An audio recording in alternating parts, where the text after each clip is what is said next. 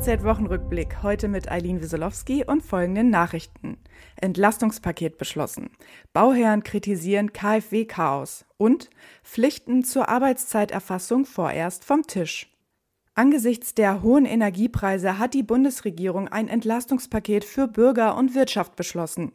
Die EEG-Umlage soll bereits zum 1. Juli und nicht erst zum Jahresende vollständig entfallen.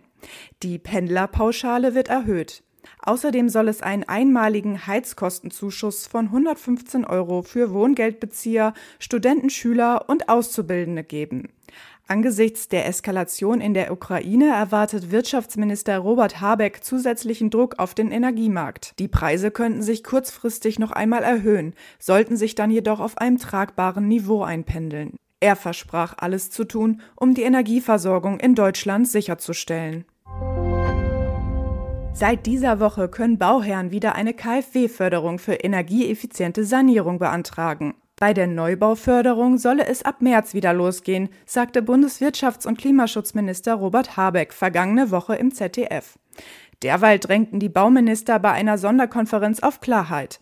Die Ausgestaltung der Förderprogramme ab 2023 müsse so bald wie möglich feststehen, um Planungssicherheit für Privatleute wie Unternehmen zu schaffen, sagte die baden-württembergische Wohnungsbauministerin Nicole Razzavi. Gleichzeitig sollte der Staat die Menschen nicht überfordern, sagte sie mit Blick auf den Klimaschutz. Aus ihrer Sicht dürfe man sich bei der Förderung nicht auf die Dämmung fixieren und müsse stattdessen auf maximale Technologieoffenheit setzen.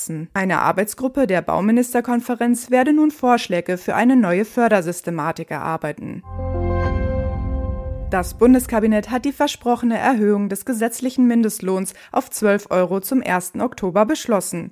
Außerdem soll die Minijobgrenze auf 520 Euro erhöht werden. Den Beschlüssen muss jetzt noch der Bundestag zustimmen. Ursprünglich hatte Bundesarbeitsminister Hubertus Heil in seinem Gesetzesentwurf auch verschärfte Pflichten zur Arbeitszeiterfassung geplant. Diese sind jedoch vorerst vom Tisch. Wie das Bundesarbeitsministerium mitteilte, soll es hierzu einen Prüfauftrag für das Arbeits- und das Finanzministerium geben. Branchen wie das Baugewerbe und das Gebäudereiniger- und Dachdeckerhandwerk hatten die geplanten Dokumentationspflichten zuvor scharf kritisiert.